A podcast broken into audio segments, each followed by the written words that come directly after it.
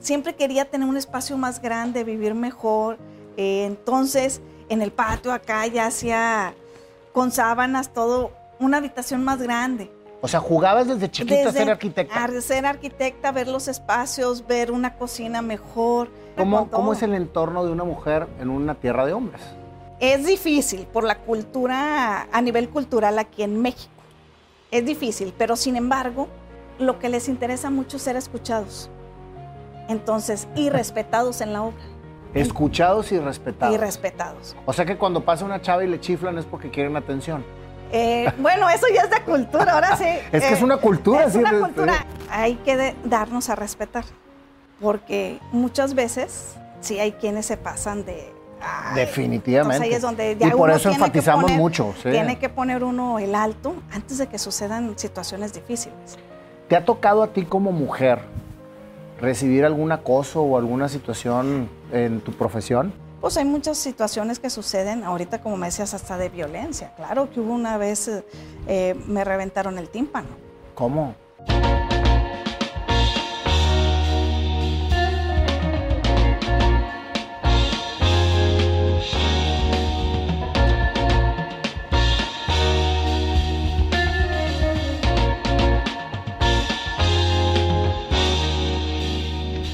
Bianca, hasta que se nos hizo. No sabes qué gusto me da que tenerte aquí en el programa. Más bien un placer, Nayo. Ya ves que tanto te estaba insistiendo y diciendo. Oye, pero para que vean que la gente que me escribe y que me mandan historias, como la que me mandaste tú, Bianca, que es impactante, terminamos aquí, o sea, en, las entrevistas. A todos, a todos los leo, ¿eh? ya me di cuenta y te doy muy, o sea, muy agradecida y sobre todo por tu tiempo, porque están muy padres. Yo soy realmente tu seguidora. no, dejo de verte todos los días porque nos inspiras mucho. Muchas gracias, Bianca. Para mí es un honor tener personalidades como tú, que se la han partido toda la vida y que ahorita están siendo exitosas, haciendo lo que te apasiona, Bianca. Mucho, la arquitectura, la obra, andar construyendo es algo que me nace desde niña, que lo traigo. A ver, platícame, Bianca.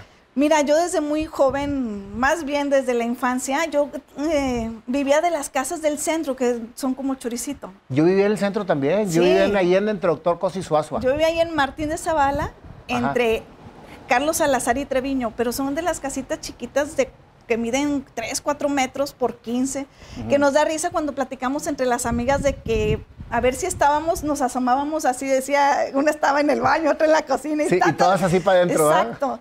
Entonces ahí viene la necesidad. Yo tengo dos hermanos varones. Entonces. ¿Eres la única mujer? Sí, soy la única eh, del medio. Y entonces siempre quería tener un espacio más grande, vivir mejor. Eh, entonces en el patio acá ya hacía con sábanas todo, una habitación más grande. O sea, jugabas desde chiquita a ser arquitecta. A ser arquitecta, ver los espacios, ver una cocina mejor, eh, salirnos. Y pues así eran las casas del centro. Mi abuelita también tenía su casa, pero era de las casas antiguas que tenían noria, y bien curioso tú, Bianca, porque eran chorizos para, largos y, chaparros. Eran ah, muy chaparritas las casas. Así es. E inclusive todo aquello que fue, fue panteón en un momento, ¿eh? Había momentos que se hundía el piso. Entonces era donde veíamos y jugábamos. ¿Qué pasó? Pues se hundió. Pues sí, pero porque había sido panteón y nos encontrábamos cosillas y todo. Ah, sí. Entonces jugábamos mucho en esas casas. Oye, no estaba embrujada tu casa porque la mía sí, ¿eh? No, no. yo, oye, yo, de verdad, no es mentira. Sí, no te imaginas la cantidad de cosas que se escuchaban. Sí, no, no, no, embrujada, pero se escuchaban cosas porque son casas muy viejas. Fíjate que es cierto, porque las casas guardan energía. Ahorita que hablas de eso, pues me gusta mucho la arquitectura, la ingeniería la estructura, porque realmente, o sea, la casa guarda memorias. Ya es una casa cuando la dejas o la abandonas, se siente y la casa se empieza a, sentir triste y todo. Cuando le das vida, la casa se ve resplandeciente y cuando la vives mucho mejor. Por eso me encanta la arquitectura, por eso es la pasión, porque la siento como algo más que tiene vida. Entonces... Fíjate qué bonito ver, ver la profesión de una manera como la ves. O sea, porque muchas veces estudiamos, aprendemos y la llevamos a cabo sin sentirla. Exactamente. Fíjate. O sea, porque yo, yo soy licenciado en Administración de Empresas y ha sido para mí una herramienta sumamente importante la administración en mi vida, pero no es lo que me apasiona. Entonces no la siento, simplemente la llevo a cabo. Pero cuando tú, por ejemplo, platicas de tu profesión como lo platicas y como me lo veniste platicando en, en lo que hemos interactuado, eres una persona que ejerce lo que siente. Exacto. Gracias a Dios tuve el don desde muy chica, darme cuenta lo que quería. Inclusive, posteriormente, había unos arquitectos muy buenos. Adán Lozano estaba, Sí, cómo no. este, los hermanos, todos por ahí. Entonces yo los veía que pasaban, traían buenos coches, traían, y me les quedaba viendo y fui a pedir trabajo. Y me dieron de mandadera. ¿Qué edad tenías? Tenía apenas 13 años y andaba en mi bicicleta. Y tú tuviste la, tuviste la iniciativa de ir a pedir trabajo a los 13 años. Exactamente. Pero porque te querías meter a ese mundo. Sí, porque veía, veía también a las muchachas bonitas, arregladas, con el tubo, bueno, el tubo de donde guardan los planos, ¿verdad? Sí, e- ese, e- ese, Y mi- y ¿verdad? mi pasión fue el tubo. Entonces, eh, me, me encantaba, ¿no? Verlas el- muy arregladitas, todos los planos. Empecé a llegar ahí y veía, antes era muy común ver 20 respiradores, ¿verdad? Ahorita Claro, porque todo, claro. y todo el folclore de lo que era el diseño. Entonces me fui involucrando y desde ahí ¿Cómo, empecé cómo- a trabajar. cómo te a dijeron, trabajar. vas a entrar de mandadera? Ah, sí, me dijo, bueno, ahorita aquí, ¿qué, pues, ¿qué puedes hacer? Y me ponían a hacer, yo decía, ¿qué planos? Y fíjate que primero me empezaron a mandar a hacer cosas y después, antes los planos se rotulaban a mano con el alacrán. Entonces aprendí a rotular. ¿Cómo era el alacrán? El alacrán es una pieza que está así, con tinta china y se pone letra por letra en el plano. y las medidas de todos los planos. Entonces era algo que Tedioso. muy sí. Entonces aprendí también a hacer eso y después me ponían a rotular los planos. ¿Y todo eso lo- tú lo hacías con la visión de que querías ser arquitecta? Exactamente, desde inicio de, de toda mi vida y veía cómo, cómo hacían las cosas. Imagínate nada más que todos tuviéramos tan claro desde, desde chavos, desde chiquitos, a qué nos queremos dedicar y empezar a trabajar en lo que tenemos que ir aprendiendo para llegar a la carrera ya con, un, con una experiencia adquirida, como lo hiciste tú. Así es. Porque fíjate qué importante es eso. O sea, decir, oye, yo quiero ser doctor, pues pide trabajo en un consultorio para que vayas viendo la interacción que hay del paciente con el doctor y cómo está. O quiero ser arquitecto, oye, pues tú tuviste la iniciativa de pedir trabajo en un despacho de arquitectos porque tenías la motivación de serlo. Y me encanta cómo, cómo relatas el hecho de decir, pues ellos traían buenos carros, las chavas que trabajaban y estaban guapas, y yo, y, y yo estaba aparte obsesionada con los espacios, y todo lo fuiste reuniendo para poder lograr un objetivo. que esa es la parte bonita que te platico, pero cuando yo estoy en el centro, yo estoy en la secundaria de gobierno y ahí es donde me empiezo a encontrar con diferentes maneras de pensar. Entonces, en los recreos, ¿sabes qué hacía? Me separaba y me sentaba y me ponía a diseñar la casa que quería o lo que iba a hacer, o los edificios, Tú te ponías a diseñar la casa que querías hacer. los edificios o mi oficina. Y eras la, la- la rara, ¿no? Porque, Eh, no, era la porque no disfrutabas no, el o sea, recreo. Sí, o iba ya vestida diferente, con lo que podía, ¿verdad? Porque pues no nos sobraba. Mi papá, gracias a Dios, nos tenía en buena posición, más no vivía papá con nosotros. Nada más vivía, pues mi mamá siempre veía por ¿Se nosotros. que separaron no tus papás? No, eh, somos una segunda familia, fuimos, ¿verdad? Y mi papá, como quiera, nunca nos desatendió y sin embargo él era ingeniero de profesión. Muy inteligente, mi papá se dedicaba a la fabricación de máquinas y herramientas. Entonces, entro a la escuela, a la secundaria y empieza ese, pues toda esa choque, ¿verdad? Cultural. cultural y que ya traía yo otra idea de hacer otras cosas. En la secundaria terminamos y ofrecen becas de la Universidad Regiomontana, de otras partes, y me toca una. Me voy a la universidad, Nada más, déjame hacer un paréntesis. Cuando tú te aislabas de tu, de, de- de tu entorno en los recreos, vestías diferente, lo hacías diferente porque querías ser diferente o porque tú estabas en tu mundo. no Bianca? porque yo ya sabía que iba a ser diferente y que lo quería hacer y salirme de ese entorno para crecer y hacer. Mm. Eso es lo que ya lo traía como que muy marcado, que ya quería crecer y hacer. O sea, tú tenías perfectamente estructurado todo tu camino para llegar a hacer lo que querías hacer. Y sobre todo, pues darle mejor uh, nivel de vida a mi mamá. No nos falta nada, pero sin embargo yo quería darle más a mi mamá, eh, estar mejor. Y de ahí viene el choque más fuerte cuando me cambio a la preparatoria. A la preparatoria llego y están todos de nombres rembombantes, mucho mejor vestidos, mucho ya con coches, y yo llego pues en camión, mi ropa normalita, eh, accesorios muy poquitos, ¿sí me explico? Y ahí es otro choque, entonces yo digo, a ver, a ver, ¿cómo está todo esto? Y más el, el nivel cultural, porque yo venía de una secundaria, pues de gobierno. Ya me voy a otra escuela donde ¿A qué llegan prepa todos entraste? a la UR, A la UR. a la UR, a la prepa de la UR, pero llego y ahí ya muchos nombres rembom- por no decir. Ajá. Sí, y empiezo a hacer pues amistades, todo, y me doy cuenta que son mis amigos y que puedo hacer muchas cosas y me empiezan a invitar también a hacer más cosas. En vez de sentirme menos, empecé a aprender y empecé Híjole, qué a importante es escuchar. eso, Bianca. Imagínate nada Empecé más. a escuchar. Y si me daban trabajo o yo les pedía oportunidades, no me daba vergüenza. Entonces empecé ahí a conocer más gente y a hacer lo que es dinero, mm, lo que convierte más bien la inteligencia de las relaciones a lo que da el dinero. O sea, el dinero me he dado cuenta que no es tan importante como las relaciones que podemos formar a largo plazo. Y lo más importante, no dejar de estudiar y estar preparados pues, para cualquier cuestión. Hablo contingencia hasta que te pueda pasar algo, una cuestión. O sea, uno tiene que tener la base de la escuela y seguir creciendo para poder seguir haciendo. Si no, pues te atoras y después nadie, nadie te va a venir a resolver nada. Ahorita yo te decía mi papá y mamá, papá murió cuando yo tenía eh, a los 20, murió mi papá y mi mamá la perdí a los 35 años, relativamente joven.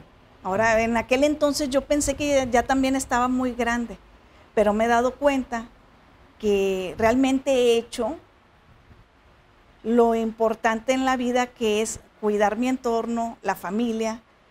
Pude mantener a mi mamá con todo.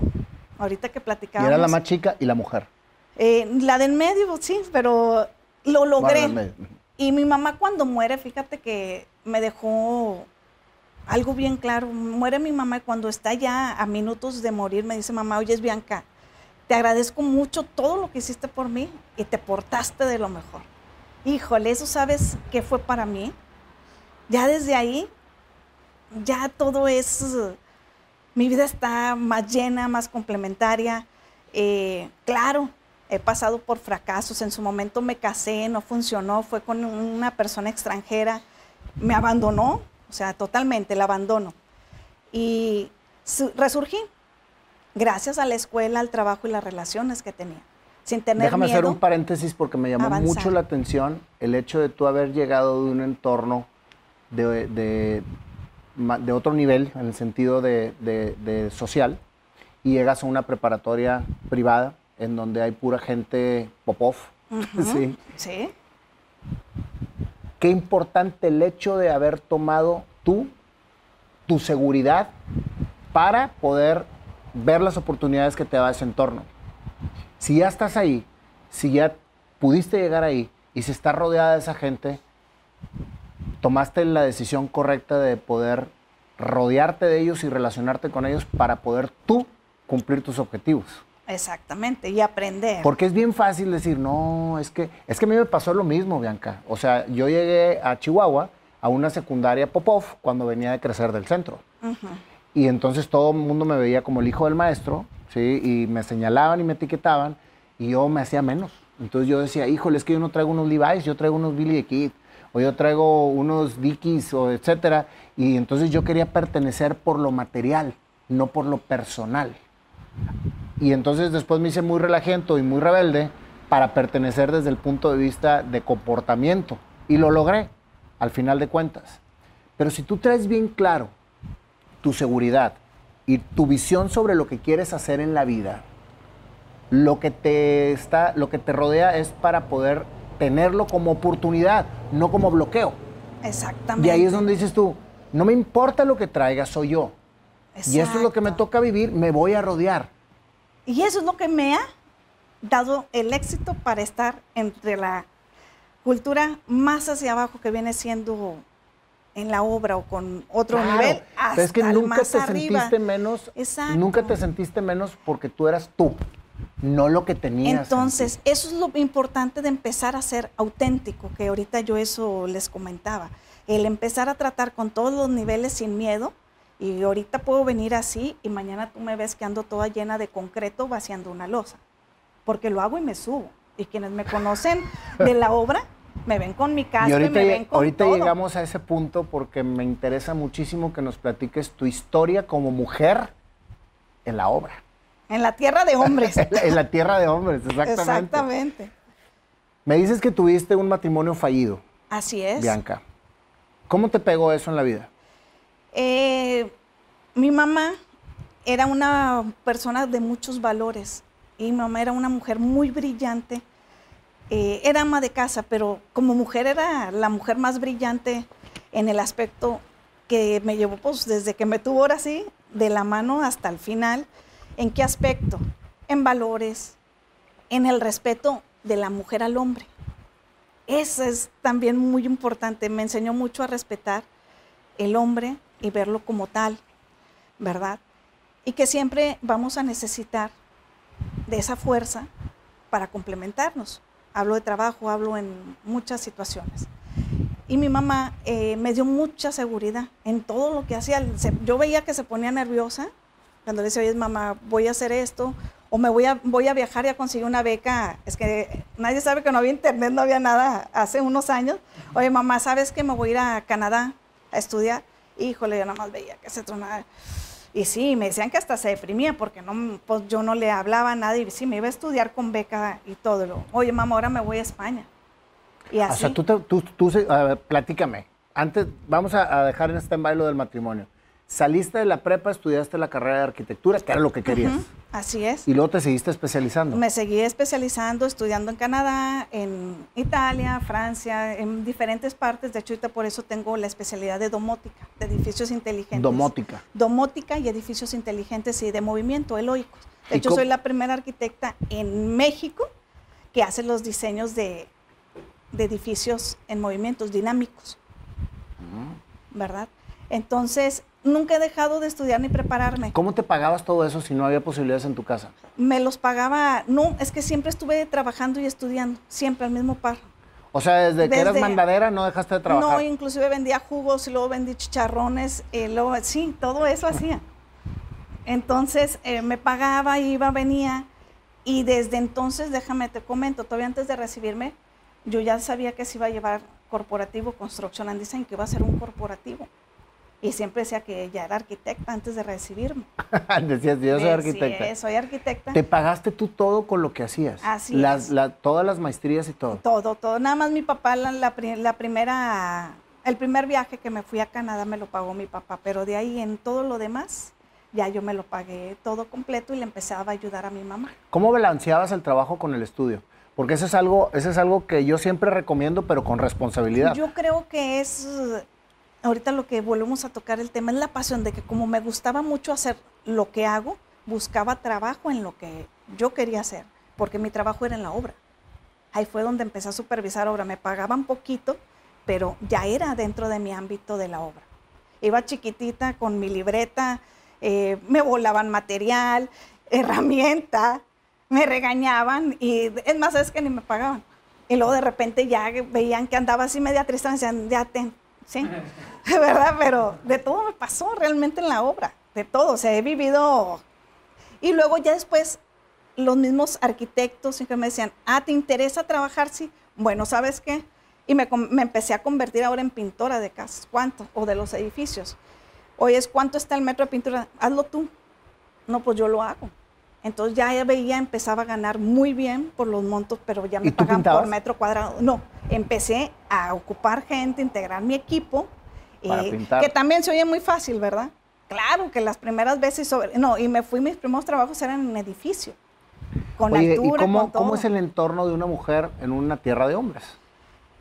Eh, ahorita comentaba, fíjate que es difícil por la cultura, a nivel cultural aquí en México es difícil, pero sin embargo, son muy sentimentales los hombres, eh, el mexicano, porque he trabajado ya también en otros países, y lo que les interesa mucho es ser escuchados. Entonces, y respetados en la obra. Escuchados y respetados. Y respetados. O sea que cuando pasa una chava y le chiflan es porque quieren atención. Eh, bueno, eso ya es de cultura, ahora sí. es que es una cultura, es una cultura. De hecho, es todo un folclore. La obra, la obra me encanta porque es un folclore. Desde que llegas, todos que, que bajan su mochilita, andan para acá. Eh, voy a hacer algo que a lo mejor que. Y que esto, y que para acá, para allá, sí. Y a lo mejor tú no, no lo ves aquí. Cuando yo voy a la obra, pues claro, eh, pasa esto, eh. Y es algo, es, un folclore la obra. Y sin embargo es muy bonita cuando ves que va avanzando y que está todo el equipo completo y bonito avanzando, que hay armonía.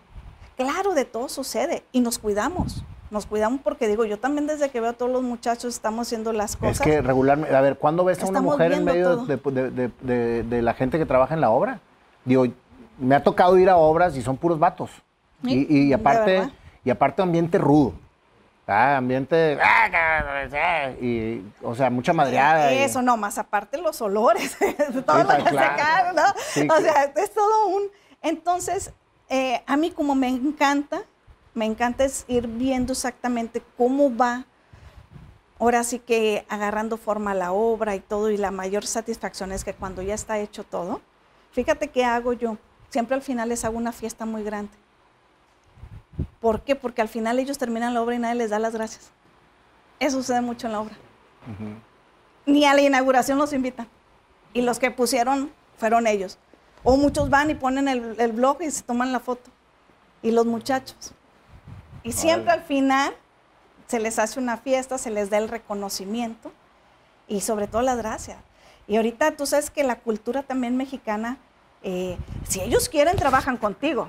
Aquí es como los músicos, si no le pagan, si no te, les gusta el jefe, no te ayudan. Y menos siendo mujer. Entonces, he tratado siempre ni una grosería y el respeto con ellos. Claro, también está el otro lado, quienes se han querido pasar. Sí, claro. Eh, de muchas situaciones y sobre todo hasta violentas. Me ha tocado, sí, claro. Claro que se ponen medio y te sacan la llana o sacan, pues sí, enojados, sí. No la navas. ellos, es lo que te digo, muchas veces, y oye, espérame, ¿qué pasa? No, que, a ver, ya está uno, tiene que estar a ver, ¿qué quieres? ¿Qué necesitas? Ta, ta, ta. Ya ves que son cosas tan simples que Juan me dijo y usted no se dio cuenta. Y eso, a ver, ¿qué quieres? Y ahí es donde uno entra, es lo que te digo, a todos los niveles. Y ahorita comentando decía, llega el sábado y está el folclore que van las señoras por la raya. las señoras del... Y empieza también la burla del que está la señora con los niños, o sea, todo eso todavía está en la obra. Y ahorita también hay otro tema que dicen, oye, es, eh, los taquitos, no, ya no, ya ni lonche les hacen. Ya, ya eso se va ido perdiendo. De verdad, también. Ya no llevan lonche. No, ya como, son contaditos. Porque sí hay unas señoras que sí los atienden, pero otros no. O sabes que ando siempre atrás de ellos, de que se cambien la ropa, porque ya es que hasta el pantalón que traen ya camino solo para ponérselo. Tienen esa costumbre de ponerse la misma. Entonces, todo eso tengo que hablar con ellos. Oye, ¿sabes qué? Eh, el pelo, como que necesitamos que te lo cortes, esto, o voy y sabes que una. ¿Por qué? Porque también esa es la imagen de nosotros. O cuando entramos a empresa, verles las uñas, verle todo. Sí, es todo un tema. Pero no todos se preocupan por eso. Y finalmente esos, esas personas, vuelvo a lo mismo, Bianca, yo creo que estás haciendo lo correcto porque esas personas quieren ser escuchadas, quieren ser tomadas en cuenta. O sea, no, no, no son herramientas, son personas que hacen labores y que tenemos que verlas como tal. No, y son muy pesadas. Dicen muchas, es que no puede ser que gane más un albañil que un profesionista, sí, porque es el riesgo, están en el calor, estamos ahorita con tapabocas, con todo arriba. arriba. Y la seguridad también no, pues ahora me, queda clarísimo por qué te autonombrabas arquitecta antes de tener un título, porque tú fuiste arquitecta desde que empezaste a ir a la obra, desde que empezaste a, manejar tus propios diseños. O sea, te fuiste haciendo arquitecta y la teoría te complementó. Así es. Y sí, pero para mí es eh, la obra de verdad que lo es todo. O sea, lejos del anteproyecto, proyecto, lo duro está en la obra Y déjame te comento que cuando van muchachos a solicitar trabajo, hay veces que no me duran ni medio día cuando los llevo a la obra, que se cansan, que dicen que hay mucho eh, calor, que no, que no aguantan a, los muchachos. Sí, es, es otro totalmente otro entorno, pero muy padre, muy bonito, se trabaja bonito y hay un compañerismo que eso se los admiro siempre, que no se meta nadie con el equipo de nadie, porque es una hermandad, ¿eh? O sea, no, ahí no perdonan nada. Y son buena gente todos los muchachos, nada más que si hay que escucharlos.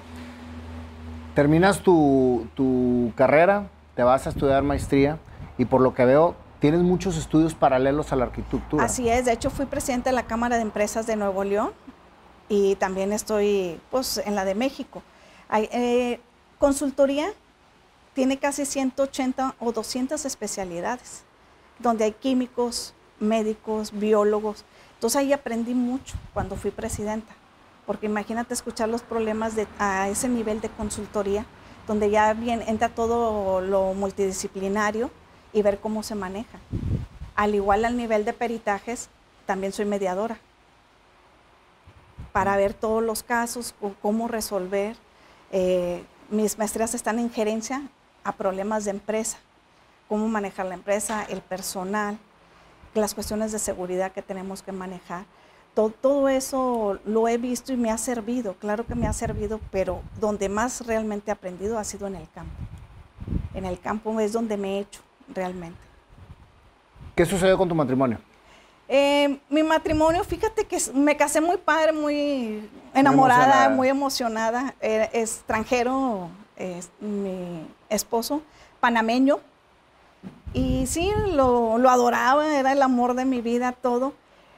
Pero eh, nunca tuve una discusión con él, nada. El problema fue la mamá. La mamá. La mamá, eh, había mucho arraigo con la mamá. Entonces iba, venía, a veces quedaba la mamá cinco o seis meses en la casa, eh, o íbamos para acá, para allá. Y una buena vez se lo llevó, así prácticamente, se lo llevó y ahí voy yo para allá, que mi mamá es lo que te ve con tu marido. A ver qué pasó, y no decían, bueno, ahí voy con mi marido. Entonces iba y no tenía un buen trato cordial. Ya después me di cuenta con el tiempo, aguanté 10 años, ¿eh? No creas que una... 10 años de casada. 10 años. Oye, ¿no había conflicto de, de tu ser tan exitosa profesionalmente?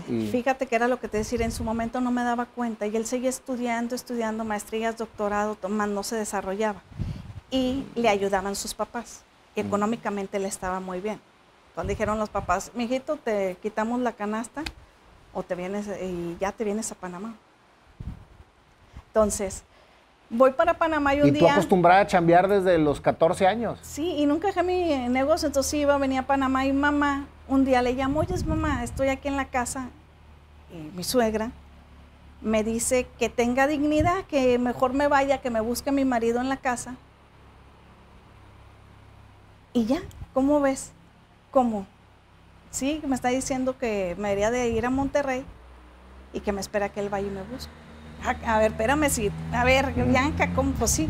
Y me dijo mi mamá, mira hija, más allá de cualquier remuneración económica, más allá de, antes de que te pisoteen, hay algo que se llama dignidad. Así que agarra un vuelo. O sea que tu mamá la de valores y la de todo te se viene y haz, Qué bueno. Y haz lo que necesitas hacer porque tienes todo para hacerlo. No tienes por qué estar batallando sin tocar muchos temas atrás, ¿verdad? Porque también en su momento no tuve hijos porque no querían que tuviéramos hijos. Entonces... Eh, Ellos, la familia. Sí. O sea, estabas viviendo para la familia. Exacto, y eso querían, pero no, no, no se logró y por eso también pues la señora no estaba muy contenta. Eh, el que era muy buena gente era el que era muy suegro, que ese era muy, muy amable, muy así, luego panameño. Sí. Y él también, entonces inclusive me decía, mami, ¿qué hago él? O sea, para mí, oye, mami, ¿qué hago? ¿Qué? ¿Le quedo? ¿Me voy? ahora sí que, pues ya me voy. Y le dije a mamá, me vine y empecé a arrancar de nuevo. Yo ya tenía mi negocio, como que nunca lo dejé y aquí dejé gente. Ya tenía para ese entonces cinco empleados. Y seguí trabajando y ahí fue donde empecé a agarrar mi carril, ¿verdad? ¿Qué edad tenías? Eh, tenía 28 años. 28 años. 28 años. En que ya pensé que yo estaba bien, ya. Y nada, empecé a agarrar mi carril y empecé a trabajar ya todo lo de los edificios, pues ahora sí que agarrar obra más grande, naves industrial, todo eso, entonces ahí fue donde me encaminé. Como toda carrera, también tuve el tropezón muy grande de agarrar una obra muy grande y pues fue muy caro mi noviciado, que me quedé sin nada. Sin nada. Sin nada. Que no tenía ni para... Ya ahora sí que hasta dejé todo, anduve pidiendo préstamo para pagar, para acá, para allá, y como pude, salí. ¿Cumpliste con esa obra? Sí, cumplí. Cumplí con toda la obra, cumplí con, cumplí con toda la gente, que es la que me sigue respaldando. Todos, gracias a ellos salí adelante también, pero también me costó mucho trabajo. No tenía ni para. O sea, preferiste quedarte sin nada que incumplirle a tu gente e incumplirle a, quien te claro, contrató. Hasta la fecha, pues nunca me liquidaron, ¿verdad? De esa obra. Eh, no digo no porque pues eh, tiene uno que seguir avanzando y ser positivo. No quedarte eh, ciclada en eso. Exactamente, y seguir avanzando. Entonces, yo creo que eso me ha ayudado mucho, el ser positivo, ir volteando todo lo negativo a lo positivo. Es que no hay negativo ni positivo, amiga, simplemente son vivencias que te hacen descubrir hacia dónde Aprendizaje. quieres ir. Sí, claro, definitivamente. Entonces también, ¿cómo se llama? Y, todos sabemos que hay gente que se nos acerca buena, gente que ve el, momento para aprovechar, ¿verdad? Y la otra también me ha tocado, pues como mujer, ahorita decíamos, al ser dentro del ámbito de hombres, como quiera, hay su círculo que dice, no, que no sea mujer Sí, claro. Mujeres no. Así como en aquel entonces las cantinas que decían no. Y hay quienes han dicho, sí, tráiganmela porque porque a lo mejor es más responsable en ciertas cuestiones, ¿verdad? Y porque lo traemos no porque seamos diferentes, siempre lo aclaro eso, sino que la mujer tendemos más al cuidado y más tenemos esa parte más humana, más materna, más para ver otras cosas. Y se puede complementar, vuelvo a lo mismo. En la obra siempre vamos a ocupar de los varones para muchas cosas. Y aparte es que para siempre, pensar, ahorita estás diciendo algo bien importante que, quisiera yo mencionar. Siempre nos dicen respeten a la mujer. Pocas veces nos dicen respeten al hombre.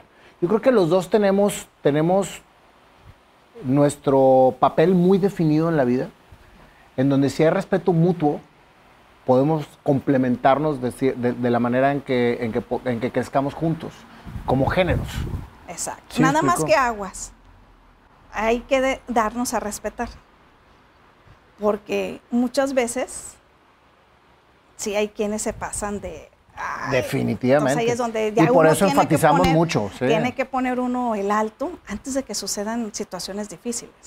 ¿Te ha tocado a ti como mujer recibir algún acoso o alguna situación en tu profesión? Porque claro, digo, eso yo creo que lo vamos a tener y siempre lo digo, cualquier mujer nada más que depende de uno el cómo manejar. Tenemos que ser lo suficiente inteligentes para ver cómo lo vamos a manejar, porque el hombre al final de cuentas siempre es un cazador. Yo doy conferencias, es lo que le digo a las muchachas. Es un cazador. Es un cazador. Y ahí anda. Chécate cómo te vas a ir vestida a la obra, chécate cómo andas. Es como, me voy a subir una escalera y se me van a ver todas las cosas y pues no se puede. El hombre siempre está observando. Entonces hay que cuidar vestimenta. Eso se lo digo mucho en las conferencias, las que son arquitectas, ingenieros. Y no por perder la libertad, sino, porque, sino por, por, estar bien consciente de, del entorno que te va a tocar. Es como, es como cuando vas a hacer algún deporte que necesitas herramientas para, para hacerlo creo que así es como tenemos que ver las cosas, porque ahí hay una línea muy delgada de confusión entre decir, ay, entonces yo no me puedo poner lo que me pongo porque me van a estar viendo. Pero a lo que voy es que hay oficios que siempre les explico a ellas. El doctor trae su bata y está, Tú no puedes andar con un crop top en la obra, ¿verdad? Y toda, cuando en la obra necesitas traer casco, necesitas traer manga larga hasta por seguridad y pantalones. Sí, o sea, hay, por eso son oficios. Por eso también nos enseñan cómo se viste el, arquitecto, cómo se viste el ingeniero, el, porque son oficios.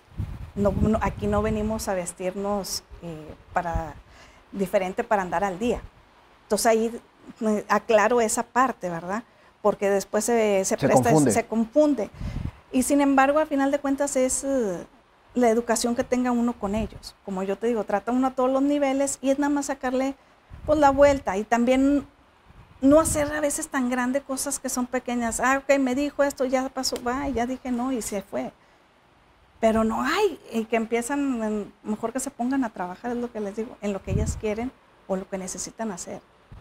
No en, no en esos tipos de detalles tan... Porque pues mm, así va a pasar. Y suerte que te piropen. Malo cuando está en masa y ves que las feitas quieren más, o ¿cómo se llama? O por no decir, ¿verdad? Y son más amables, más todo, por no decir. Ahora, como dice, no hay mujer fea.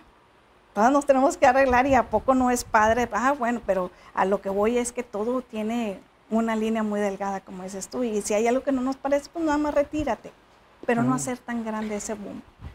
Te pregunto esto, Bianca, porque muchas veces se, pone hasta como limitación el ejercer una profesión por tener un género.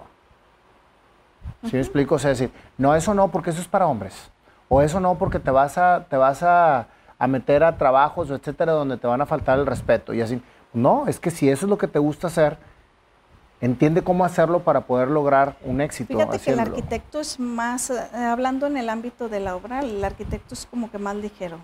Trato, a mí me gusta mucho la estructura todo lo que viene siendo estructura también. El ingeniero es más robusto y es más cuadrado. Y es más, eh, un poco más machista, más el, ingeniero así. Pero sin embargo, vuelvo a lo mismo. Hay que saber tratar y llevar esa parte porque a final de cuentas estamos hablando como profesionistas y con el tiempo lo van entendiendo. Pero sí ha sido difícil, es un campo difícil. Aquí me ha tocado en Alemania también. Pero sin embargo es, eh, es simplemente saber trabajar y ver cómo manejar la situación. No es tan sencillo, porque sí, pues hay muchas situaciones que suceden, ahorita como me decías, hasta de violencia. Claro que hubo una vez, eh, me reventaron el tímpano. ¿Cómo? Sí, fui a hacer un peritaje, no le pareció que les comenté dos, tres cosas de la obra y saliendo, el peladito va y me pegó. ¿Te pegó? Me pegó, sí. Y ya cuando volteé, pues sí, y son cuestiones hasta de muerto. O sea, llegué con todo desangrado y todo rápido, me atendieron y tenía que empezar una obra inmediatamente, ¿eh? a la semana. Me operaron todo y a la semana ya estaba en la obra ya trabajando. ¿Y eso no te causó temor para, para cambiar tu estilo o tu modo de mm, trabajar? No, no porque yo no hice nada que estuviera mal y estoy dentro de ese medio. Es como el que trabaja con cocodrilos. Sabes que en cualquier momento te puede morder. Es lo mismo, Exactamente lo mismo. ¿Por qué? Porque estás hablando con diferentes personas y diferente cultura. Entonces hay cosas que por eso uno también tiene que mediar dónde estás, con quién estás, qué, cómo hablas también con ellos. Y no nada más con ellos, a todos los niveles. Eh, es una cuestión muy de mucha delicadeza. ¿Por qué? Porque como mujeres damos órdenes para trabajo. Y sin embargo, todavía no está la cultura que venga y me diga una mujer cómo hacer las cosas. Pero ¿sabes dónde está la magia? En, respetar, en respetar su trabajo y que no le falte la lana. Ahí está la magia. Respetar su trabajo, lo hiciste bien, aquí está tu lana. Si tú lo hiciste bien todavía y si trabajaste horas extras, te reconozco tu chamba, aquí está. Y ahí es donde también se va ganando el respeto. En respetarlos respetar su trabajo, decir que está bien hecho su trabajo, reconocerlo y pagarles. Después de la caída que tuviste, que te quedaste sin nada, ¿te pasó por la mente dejar la arquitectura? Nunca, nunca, nunca, porque es la que me ha dado todo. Es la que me ha dado donde he vivido, la que me dio para pagar el hospital de mi mamá, la que me dio para salir adelante y la que me ha dado la alegría para seguir viviendo no puedo abandonar algo que me gusta, que me apasiona. Son caídas que, finalmente tienes que levantarte. Eh, no, y aprendí mucho. Fíjate que lo platico. En aquel entonces conocí unos financieros que me ayudaron, de esas casas financieras, todo. Hubo quienes bien, mal, y como pude pagué. Y ahora trabajo también para ellos. y sí sea buena relación. Y dudaban cuando veían y me veían, ay, caray, y mujer, de verdad. ¿Es una con limitante? el tiempo. No, no es limitante, es simplemente cuestión de cultura, yo creo. Luego ya cuando ven, te ven trabajar, ya lo ven diferente. Lo ven y, pero ha, sido muy, muy satisfactorio estar en obra. Me encanta la obra. Por eso ya las películas de los albañiles de Rafael Inclán, hablan de todo. El Día de los Albañiles, yo me aventé la 1, la 2 y la 3. ¿Eh? Del Día de la Cruz, todo eso. Sí, claro, definitivo.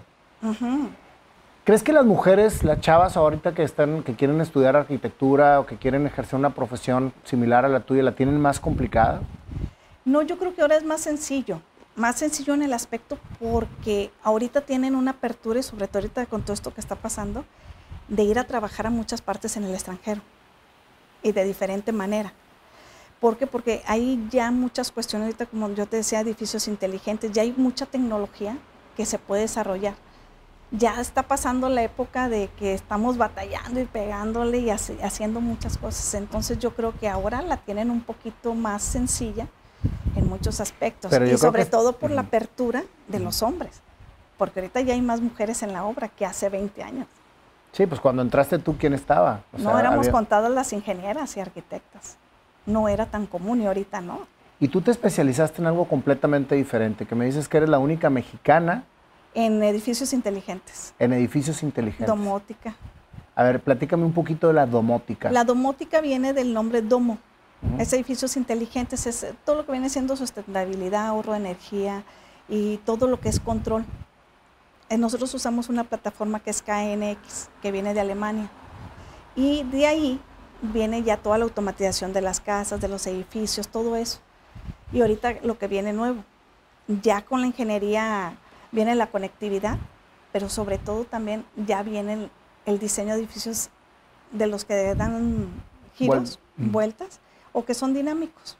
¿Ya estás haciendo todos esos edificios? Sí, de hecho ya, ya tengo varios proyectos, los pueden ver por internet, exactamente. De, edificios. Así como son caros, eh, estamos con varios inversionistas viendo ya ver cuál vamos a desarrollar, pero sí ahorita todo esto de la pandemia y todo nos ha retrasado un poco todos sus proyectos. ¿Y tú te especializas en edificios o cuál es tu especialidad? Mi especialidad son edificios, ingeniería civil.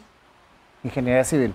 O sea, lo que hacías en la secundaria cuando te ibas tú a dibujar. Exactamente. Fíjate nada más lo hermoso que es la conexión de la pasión que tienes y lo que estás ejerciendo ahorita. Así es, sí, sí. Es que, vaya, ha sido duro el camino porque no ha sido tan sencillo, pero claro que es muy satisfactorio el, ir logrando poco a poco todo lo que me he propuesto desde niña. De hecho, tenía un diario y todo lo he cumplido. Hay tres diarios que he hecho y los he cumplido. Mm. Entonces, eh, o sea, lo, decretas. Creo en los sueños, creo en la fe, en la paciencia, en la tenacidad, el estar insistiendo, insistiendo, insistiendo y sobre todo tener fe. ¿Y cómo desarrollas la claridad para lograrlo? Porque he visto que siempre, eh, lo que me has platicado ahorita es que siempre has tenido claro hacia dónde ir. ¿Cómo desarrollar esa claridad? Escribo qué es lo que quiero, hacia dónde quiero llegar y en cuánto tiempo. Siempre hago mis mapas con fotografías, con todo y para poderlo lograr. De hecho, mi papá, fíjate que me regaló un atlas grandotote y siempre también le hacía así, voy aquí y iba. ¿Ah, sí? Y acá, y iba, muchos creen, ¿cómo se llama? Que todo era de viajar y todo, no, no, o sea, y me iba aquí a Canadá, me iba, digo, eh, Londres, Italia, Francia, Alemania, Portugal, eh, pues Panamá, Argentina y así. Eh, o sea, has viajado muchísimo. Sí, gracias a Dios he tenido ese privilegio de viajar, porque me encanta. Y me he propuesto siempre cada año y que termino una obra, juntar e irme. Ahora mi último viaje fue a Asia, que estuve allá por China, Tailandia, todo eso. Eh, que qué bueno que fue antes de la pandemia. Y es donde vemos tanta tecnología, ¿verdad? Pero sí, siempre con esas ganas de salir adelante y ver qué veo nuevo, pues para tener algo más algo más. Y, yo hablo mucho con mis sobrinos eso, que tienen que ver que tienen un mundo ahorita lleno de posibilidades y sin limitantes. Y que el que quiere estar fregado o que no sale a, a la luz es ahorita porque no quiere. Es bien sencillo. Si lo quieres y crees que lo vas a hacer, lo haces. Pero necesitas la acción y hacerlo. Y tener la actitud que si pasa una cosa o algo, si tienes de comer, qué bueno, y si te pasó esto, se te fue el avión, o que si alguna cuestión, tienes toda la edad del mundo para correr, ir, venir y hacer, hacer, hacer, o sea, pero es la actitud, es la actitud de no perder nunca el enfoque, de querer crecer y hacer lo que te gusta. Lo que pasa es que se han perdido mucho en no buscar a eso que les gusta. Porque ¿Tú, hay mucha información. tú te hubieras podido sentir menos por no tener en el momento en que entraste a la prepa. Exactamente. Ahí es donde empieza el switch, precisamente de decir, lo voy a lograr. Y esto es lo que me toca vivir. Y creo que ahorita lo que mencionaste de la claridad de hasta ponerle fecha. Muchas veces subestimamos precisamente lo que queremos. O sea, yo quiero, acabo de entrevistar ahorita a una persona que decía, yo quiero un hombre así, así, así, así, y así lo tiene. Yo en lo particular siempre escribo lo que quiero lograr y cuando lo logro vuelvo a leer. digo, fíjate, sí lo logré. Y ese es un ejercicio muy padre. Tú hasta fecha le pones. Fecha y nunca me limito, ¿eh? Sea una cosa personal, sea preferencia, lo que sea, nunca me da miedo a nada, ni le tengo miedo a la crítica. Eso es otra, no tengo miedo a la crítica. Yo tengo que seguir e irme como los caballos, así, e ir a donde voy. ¿Por qué? Porque tienes bien definido hacia dónde vas. Exactamente.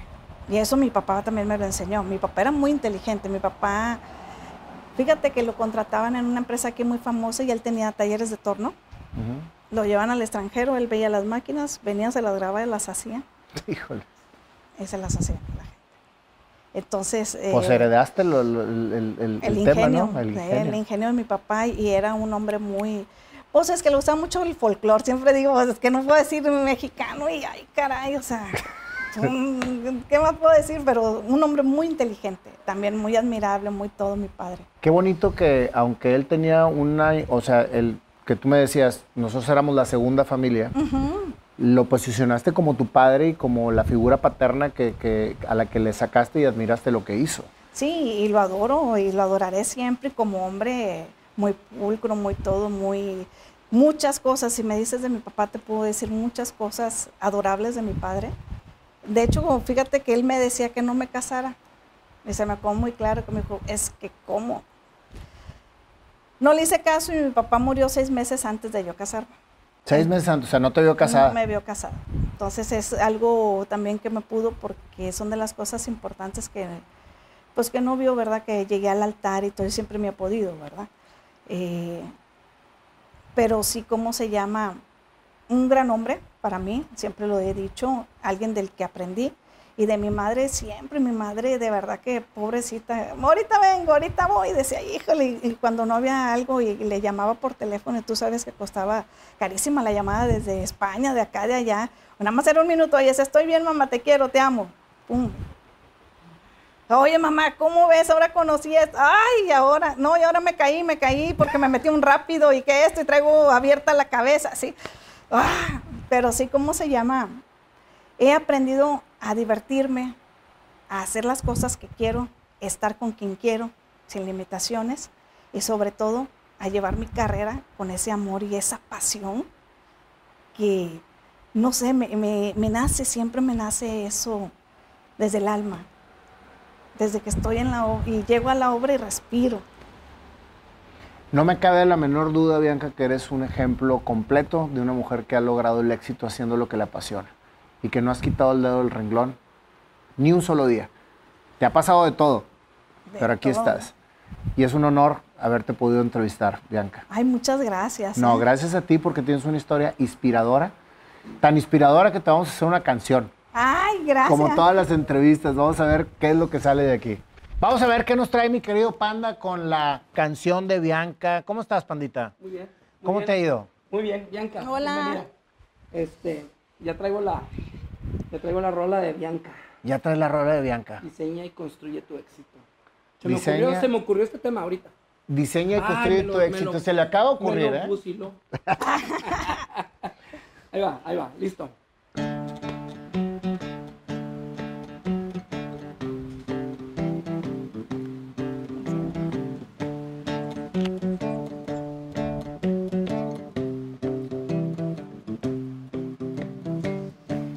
Soñadora, feliz. Diseñabas cosas, imaginabas espacios, tenías en tu mente. Veías todo para atrás en tu casa y decías, ¿Qué voy a hacer diferente? Diseñabas para ti.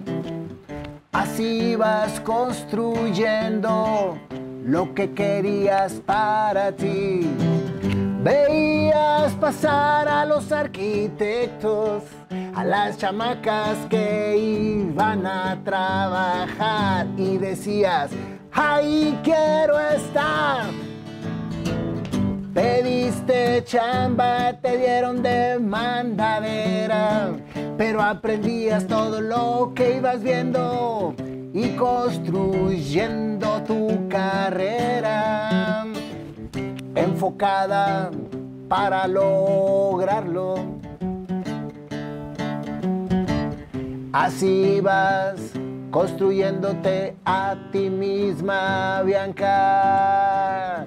Nunca paraste de trabajar, a la obra te metiste, sin importarte ensuciar.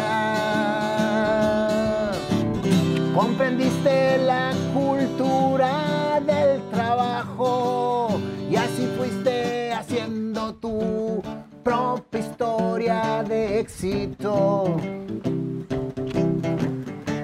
diseñando y construyendo tu éxito. Te ponías a dibujar mientras otros jugaban a vivir. Tú ya traías tu sueño bien claro y enfocado. Nadie te paraba trabajando y estudiando y a la obra bien duro dando. Te especializaste, viajaste, hiciste lo que querías hacer, escribiéndole y hasta fecha poniéndole. Nadie te paraba, Bianca, tu experiencia te llevó hacer lo que quería hacer. Un tropiezo tuviste, pero aprendiste del amor. Y eso hizo que abrieras los ojos a lo que querías ver, a lo que querías vivir. A tu padre diste gracias a tu madre, acompañaste hasta que las gracias ella te dio. Y en ese momento tú recibiste el valor de lo que ella sintió. Rehiciste tu vida, Bianca. Los tropiezos te ayudaron a crecer, comprender que la vida tuya iba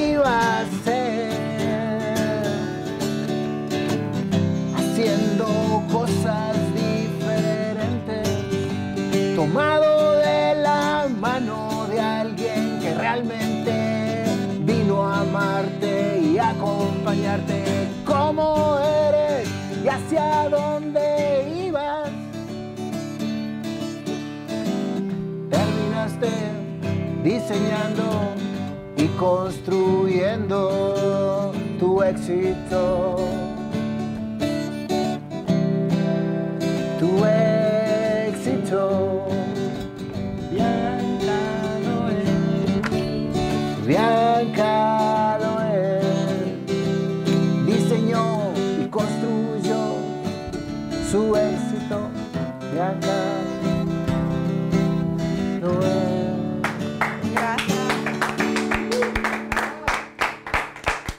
Traté de que no se me fuera nada. Bianca. Ay, no, muy amable. Ay, Ya faltaba ab- abrirlo para el prólogo, cantarlo. También, ¿verdad? Hay que- Hay que soñar, creer, crear, ¿no? Yo, ¿Qué pasó? Claro, porque si antes admiraba a Bianca, Ahora le admiramos más. soñar, creer y crear. ay, gracias. Gracias.